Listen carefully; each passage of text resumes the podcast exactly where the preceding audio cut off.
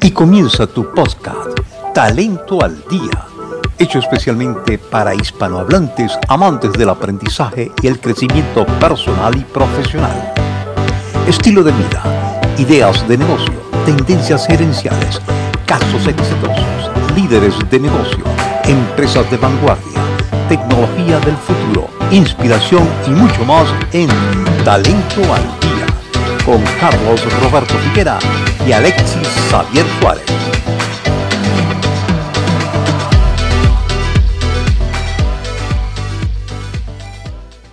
Hola, hola, bienvenidos al episodio 2 de tu podcast Talento al Día. Les acompañamos Alexis Xavier Suárez y Carlos Roberto Figuera aquí a mi lado. Y en esta emisión estaremos compartiendo con ustedes información interesante sobre Tomar decisiones con el corazón. PNL de tercera generación y su concepción holística del ser. Y al final revisaremos una pregunta de un oyente sobre cómo afrontar una entrevista de trabajo. Quédate conectado con nosotros. Y enseguida comenzamos. Tenemos para ti las mejores ideas para incrementar tu desempeño, liderar y vivir mejor usando a plenitud tus activos personales. Quédate en Talento al Día.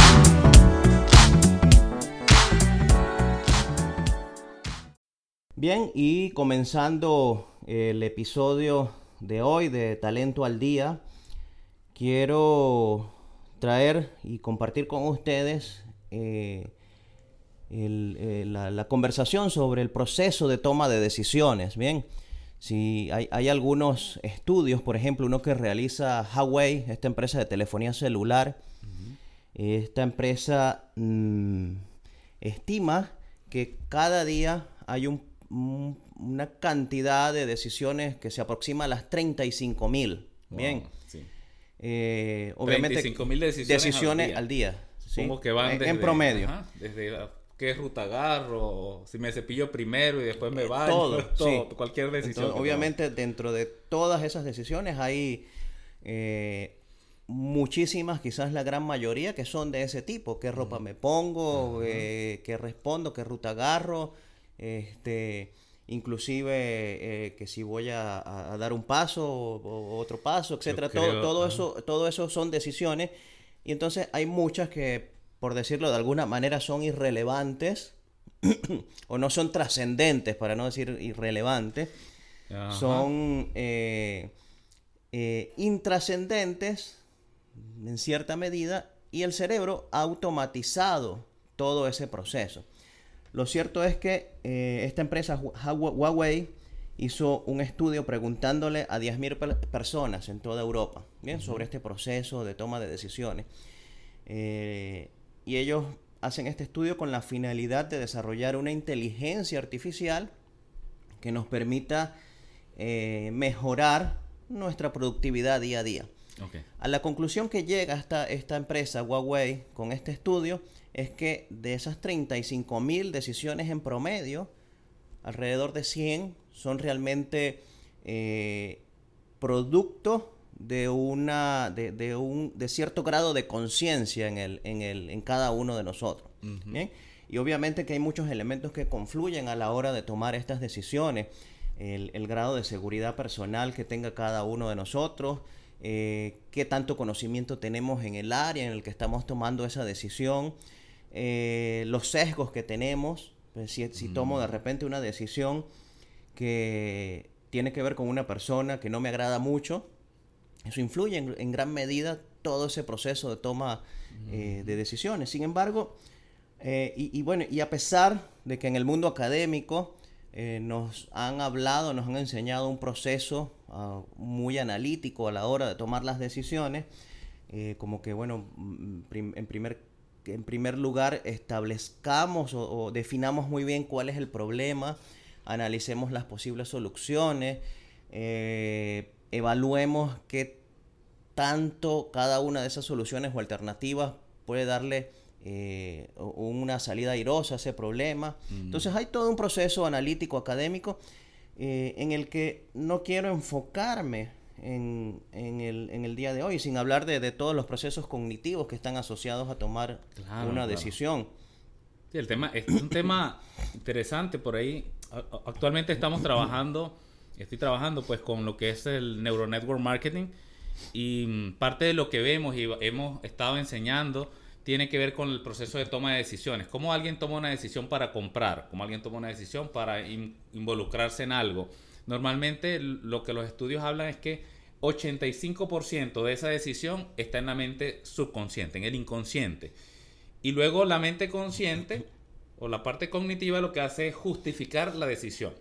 O sea que el proceso no es al revés. A veces creemos que tomamos la decisión porque analizamos todos los aspectos, pero normalmente lo que ocurre es que primero el inconsciente toma la decisión y después el consciente la justifica, ¿no? Un tema sí. bien interesante. Ahora, que, que, que, esos patrones conscientes, como lo has dicho, de tu análisis puedan de algún modo influir, yo pienso que, que indudablemente, indudablemente, porque es cuando tú tomas realmente el control de ti, de ti mismo, de tu vida, de lo que quieres para ti. Eh, justamente Carlos Rosales, de, que Personas Compran Personas, nuestro colega, él habla de que, bueno, mm, compramos por razones emocionales y luego buscamos los parámetros analíticos que justifican esa compra emocional. Y entonces, bueno, por ahí va un poco el tema eh, de esta primera parte. Es descabellado hablar del corazón cuando hablamos de toma de decisiones. Bueno, pareciera que no tanto a raíz de eh, varios estudios que se vienen realizando. Y particularmente uno que, realiza este señor argentino Luciano Esposato. Bien, él es neurólogo y desde hace muchos años ha venido estudiando la relación corazón-cerebro. Eh, inicialmente en Argentina, donde eh, creó una fundación, y actualmente desde Canadá, donde realiza su trabajo de investigación.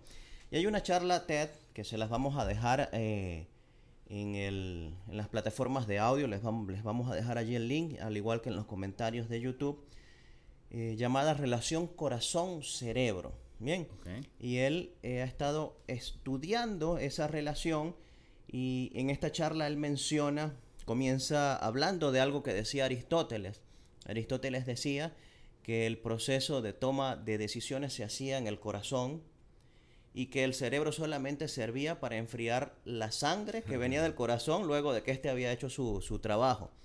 Él en tono de broma dice, bueno, Aristóteles nada más comparaba nuestro cerebro con un radiador. Con un radiador, exactamente. Bien.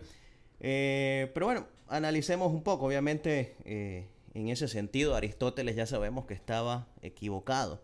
Sin embargo, no estaba tan equivocado al establecer una relación entre, directa entre el corazón y el cerebro.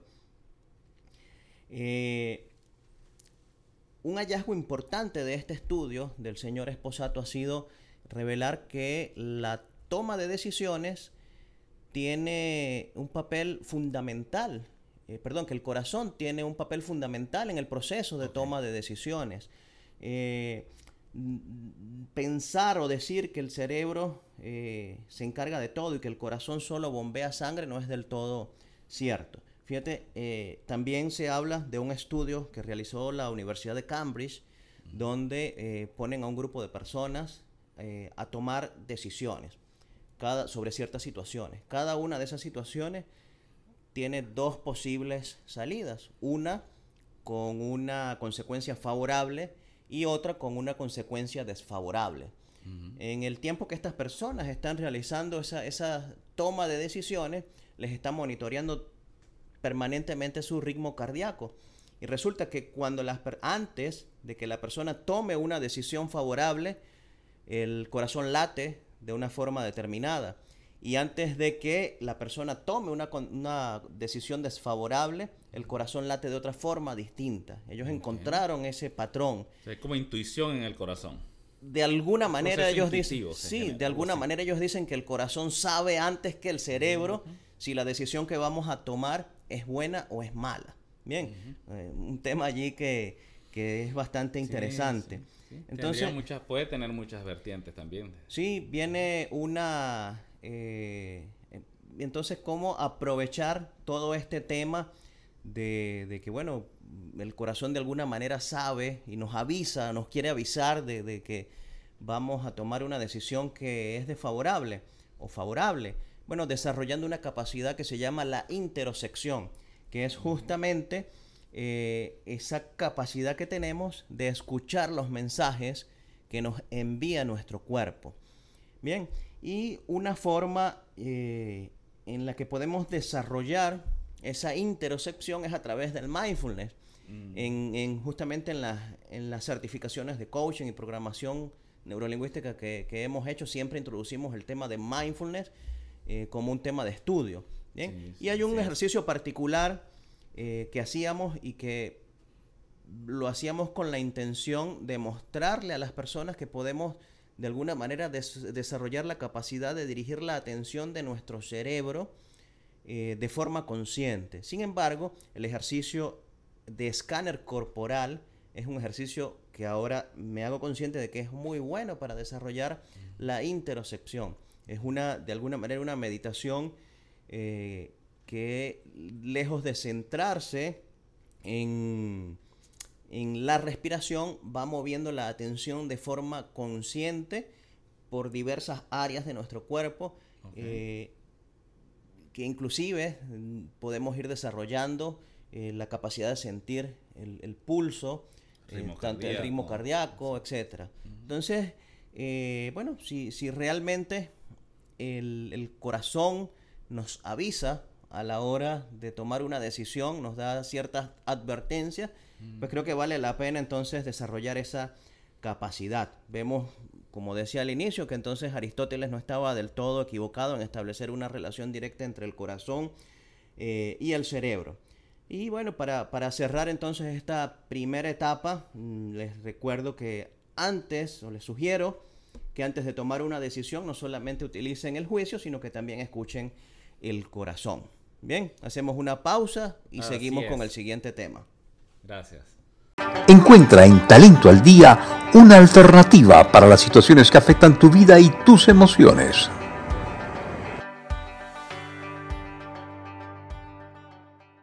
Bien, y en esta sección quisiera hablarles sobre lo que es la programación neurolingüística de tercera generación, sobre la evolución que ha venido teniendo y cómo ahora se concibe al ser como un olón, ¿no? Ya vamos a entrar un poco en detalle con esto.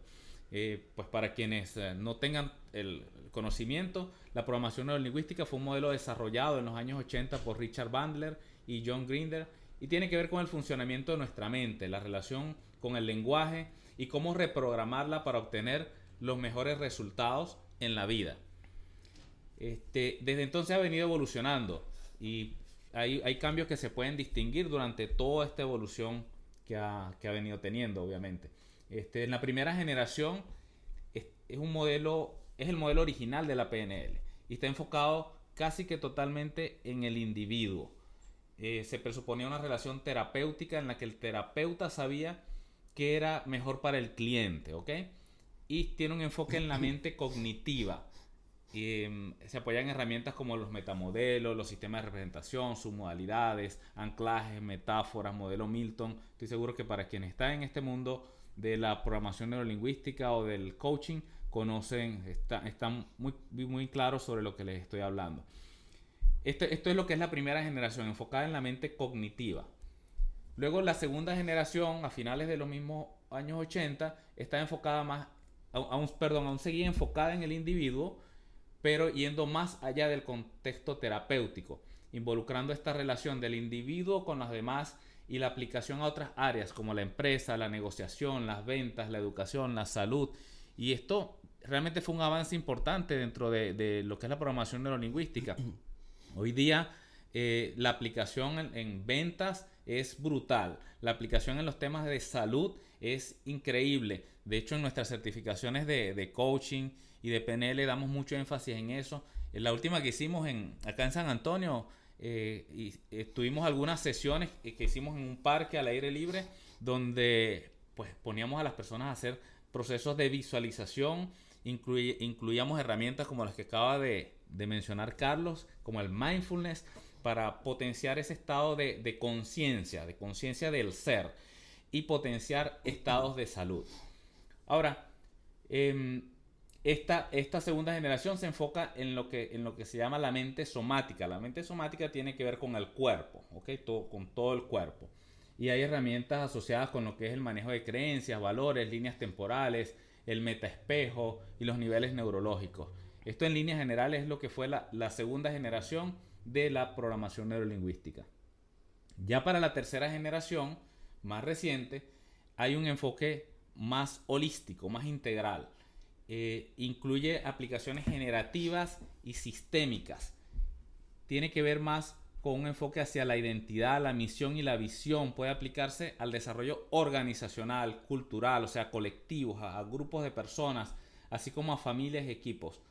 Aquí se expande la concepción de la mente somática a lo que se conoce como la mente campo. Y, aquí entonces voy a enlazarme con la idea que, trajo Carlos, con el tema que trajo Carlos, Carlos en, el, en la sección anterior, porque justamente cuando he hablado de cada generación, he dicho la, la primera generación asociada con la mente cognitiva, que es el cerebro. La segunda generación asociada más con la mente somática, que es el cuerpo.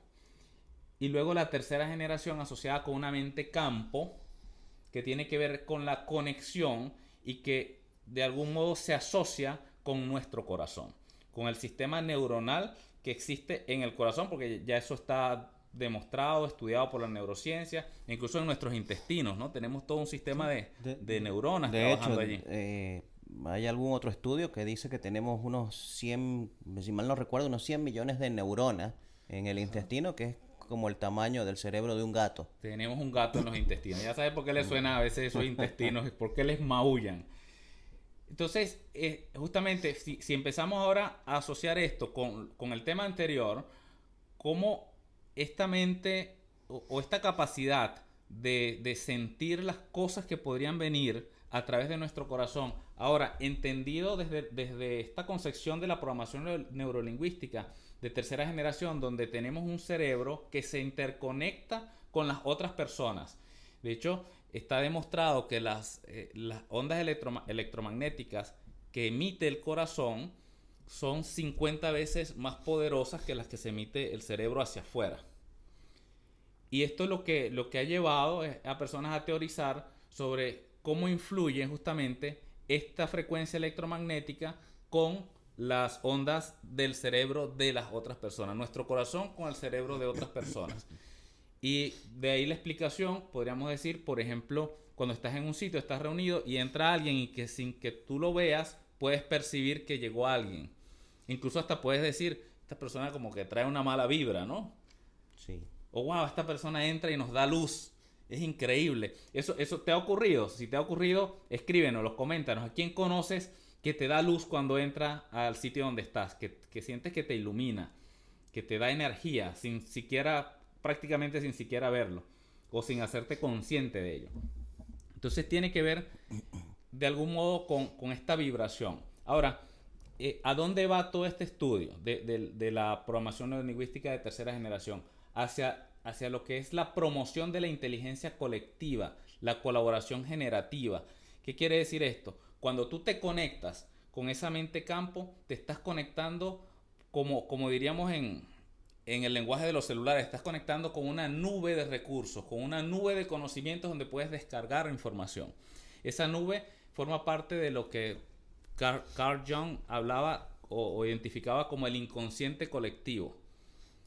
Trabajar sobre la mente campo es un ejercicio de autoconciencia, son ejercicios de mindfulness, similar a lo que hablaba Carlos en la sección anterior. Es hacer ejercicios de, conciencia plena, darte cuenta de cómo tu campo vibra, cómo se conecta con los demás seres vivos, cómo se conecta con el planeta y cómo tú puedes tomar ideas de ese campo, cómo puedes inspirarte. Y de hecho, científicos, Albert Einstein nunca decía, yo analizo las cosas y después que las analizo tengo la idea. Él decía era que las cosas le llegaban. O sea, yo de pronto me llega la idea y luego la plasmo. Em, pintores famosos, compositores, normalmente van desde, desde que me llega la idea, yo me, quedo y de pronto amanezco con la inspiración y de allí parto. Entonces, no, no, normalmente no, no va desde un análisis consciente de lo que quiero lograr, sino desde lo inconsciente, desde que voy percibiendo de ese entorno desde qué información bajo de la nube. La invitación es entonces a que te conectes con esa nube, con esa nube de recursos, con esa nube que te, va a dar incluso, eh, además de inspiración, además de creatividad, te va a estar dando energía y salud. Esto está muy, muy, es un tema bien interesante, muy amplio. Eh, pues los invito a leer, hay un, el texto de PNL 2 de Robert Dilts ahonda bastante bien sobre este campo e incluso hace alusión a todos los, los, los fundamentos científicos que hay hasta ahora. Cuando hablabas hace un rato, Carlos, de, de cómo ese, el corazón intuye, yo al mismo tiempo estaba pensando y decía, bueno, podríamos estar viéndolo desde, desde dos aspectos. Desde la conexión del corazón como, como esa mente campo que se está conectando con la nube obtiene información de esa nube o de, la mente campo de todos los demás seres del planeta y de una vez te dice si ese resultado hacia dónde vas o esa decisión hacia, que estás tomando va a tener un resultado positivo o negativo. Te lo está dando con base a información. Sí, eh, eh, es dejar de ver todo esto de forma individualizada y hablar más de sistemas. Entonces es un sistema eh, mente perdón, cerebro, corazón, visto como sistema y, inclusive mm, con, el entorno también. Por esto la concepción de, del ser como un olón. Un olón quiere decir que el ser es un todo, pero al mismo tiempo es parte de algo más grande. Esa es la concepción que le da esta, esta nueva generación.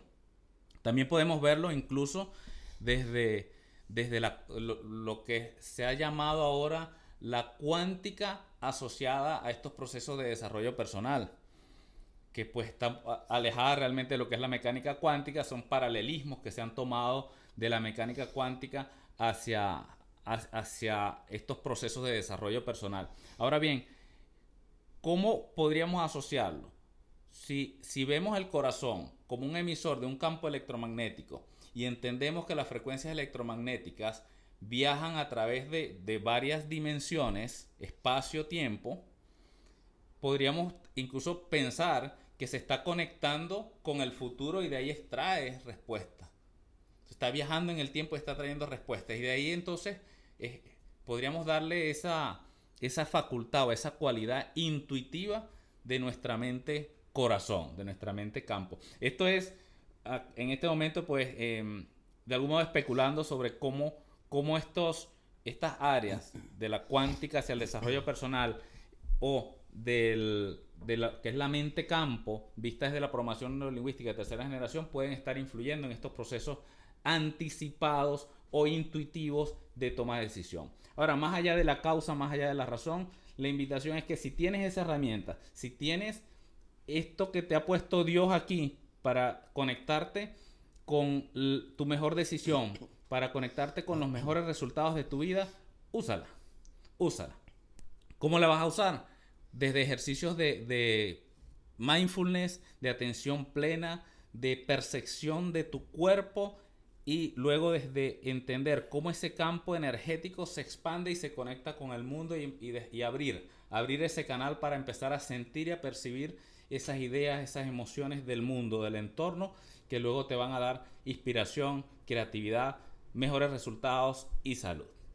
Con esto cerramos la sección y ya venimos con más. Y antes de la despedida, respondemos tus dudas, inquietudes y compartimos tus comentarios.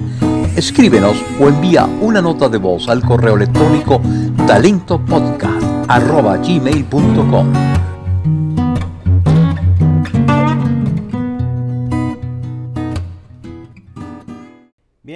en la parte final eh, de este episodio de hoy nos escribe Verónica, nos escribe desde Miami y dice, hola, soy inmigrante y he estado cesante por más de cuatro años mientras esperaba mi permiso de trabajo. Al fin lo he conseguido y ya comencé a aplicar a varias empresas. Esta semana tengo mi primera entrevista de trabajo en mucho tiempo y me siento súper nerviosa.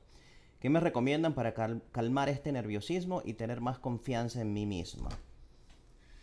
Interesante, interesante pregunta. Bueno, yo creo que eh, ya hemos, voy a redundar en parte de lo que hemos conversado hasta ahora. El mindfulness es una herramienta poderosísima.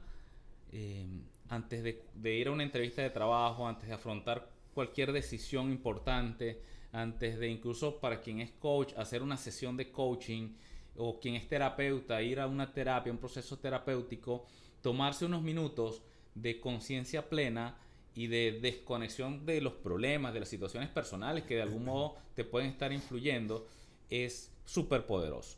Eh, comenzar desde allí, desde, desde ejercicios de, mindfulness, conciencia plena. Si no conoces bien la estrategia, Verónica, te sugiero ir acá mismo a YouTube y escribes este, mindfulness de 3 minutos, mindfulness de 5 minutos y vas a conseguirte sesiones dirigidas que puedes escuchar 5 minutos antes de salir de tu casa para pues buscar ese estado de, paz, de tranquilidad y que te va a potenciar el resultado. Eso visto desde, desde, esta, desde lo que hemos conversado hasta ahora, ¿no? desde ese enfoque holístico. Ahora, em, ya para la entrevista hay estrategias de programación neurolingüística que te podría dar, por ejemplo, en, PNL eh, el modelo general tiene que ver de cómo las emociones afectan nuestra corporalidad, cómo se manifiestan a través de nuestro cuerpo, bien sea en el lenguaje verbal, en el lenguaje no verbal. Ahora, hay un proceso inverso también. Sobre esto, esto hay muchos estudios. Entonces, ¿a qué te propongo? Que antes de ir a la entrevista asumas posiciones de poder frente a un espejo en tu mismo carro mientras vas conduciendo. Una posición de poder es que, pues en lugar de ir encorvada o en lugar de sentarte en esa sala de espera antes de entrar a la entrevista de manera encorvada, pasiva o, o pegada del celular, te invito a que tomes posición de poder, sentir que tienes esa fuerza, que tienes el poder, que saques el pecho, que abras los brazos, que te coloques con los brazos abiertos, tengas apertura de tu cuerpo, sintiéndote poderosa. Esa famosa posición de, macho alfa, puedes aplicarla. La mujer maravilla. en este caso Wonder Woman. Tomar esa posición tipo Wonder Woman que, que, que le diga a tu cerebro, que le diga a tu mente que tienes el poder, que tienes el control eso va a generar dentro de ti las pues incluso los neurotransmisores que te van a predisponer. Comienza a cambiar la química del cerebro. Exactamente, exactamente. Y, y, y eso en los momentos previos a la entrevista, eso, eso que comentas se ha demostrado en dos minutos aproximadamente de asumir una de estas posturas de poder, el cerebro comienza a generar toda esa química eh, que cambia el, el estado de ánimo. Ahora, yo veo también esto de las entrevistas como una especie de examen. Bien. Eh, y para los exámenes nos preparamos. Entonces, para esta entrevista también hay que prepararse, hay que dedicar eh, tiempo previo a la entrevista, suficiente tiempo para, en primer lugar, investigar sobre la empresa, qué hace, eh, a qué se dedica, cuál es su misión, su visión, sus valores que de alguna manera ese entrevistador sienta que nos hemos interesado al menos en, investigar un poco la historia de esta organización.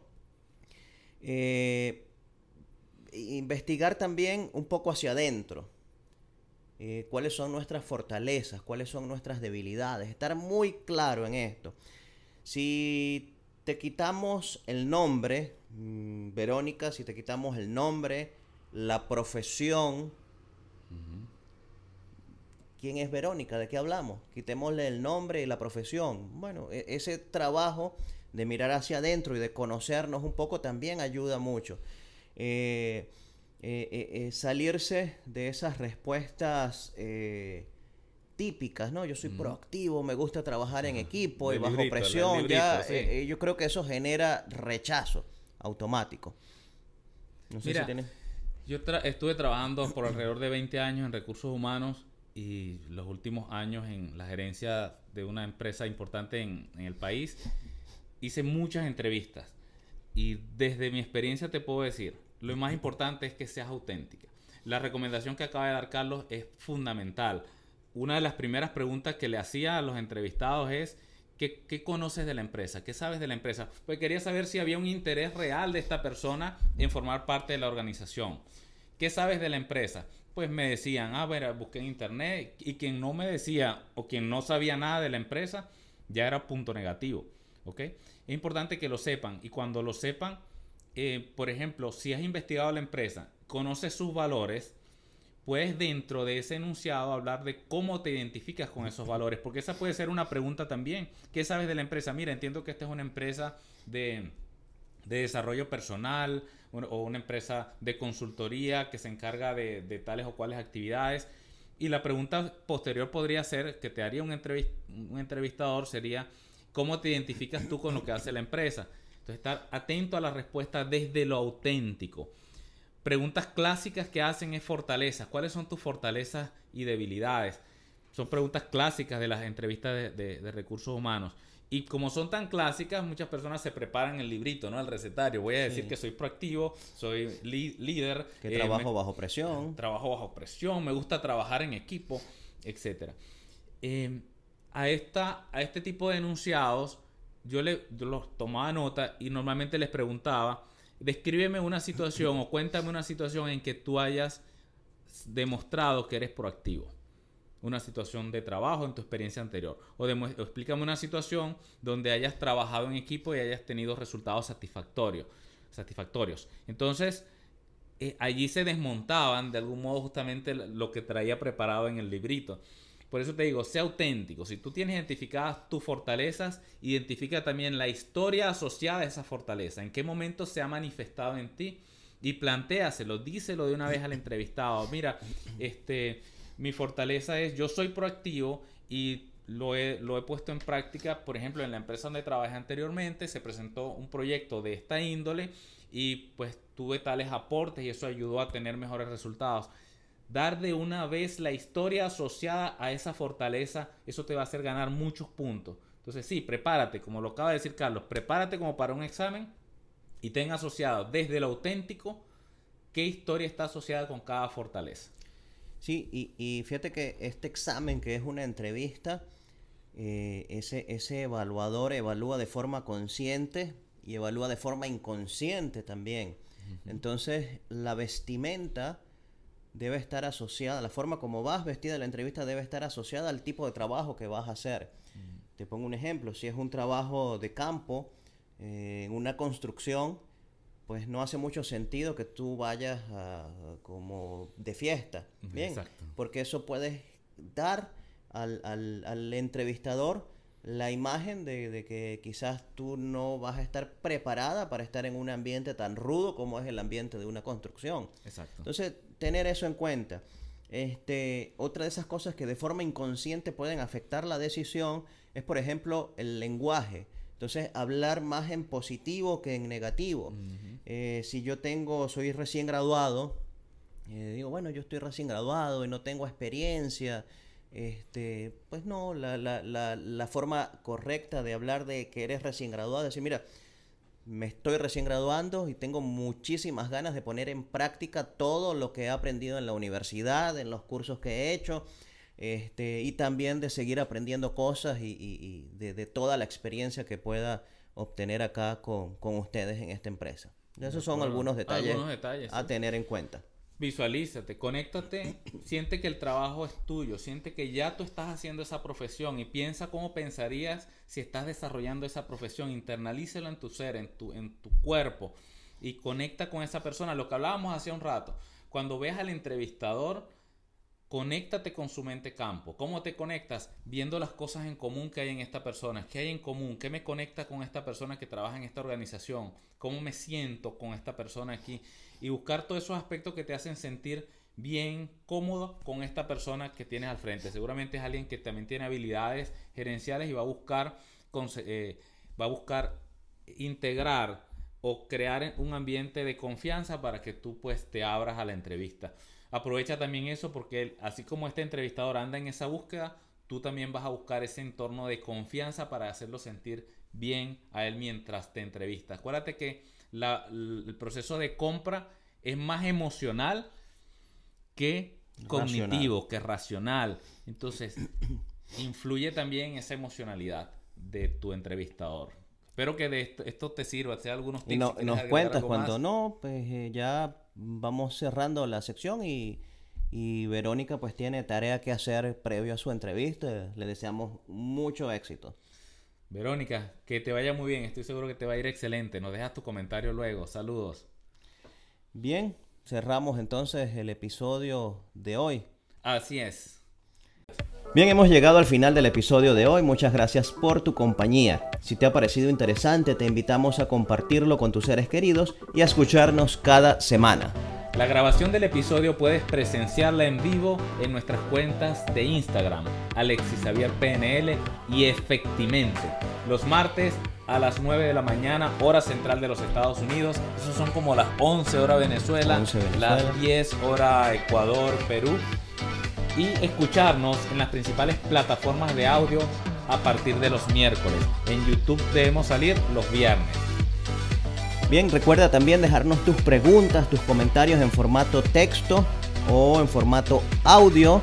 Allí si van a anchor.fm barra talento podcast, allí pueden dejar sus notas de texto eh, y también de audio eh, para que al final de cada episodio pues dediquemos un poco de tiempo a compartirlas y a responder las preguntas que nos dejen.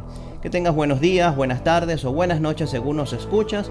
Muchas gracias por tu compañía y hasta el próximo episodio. 加油。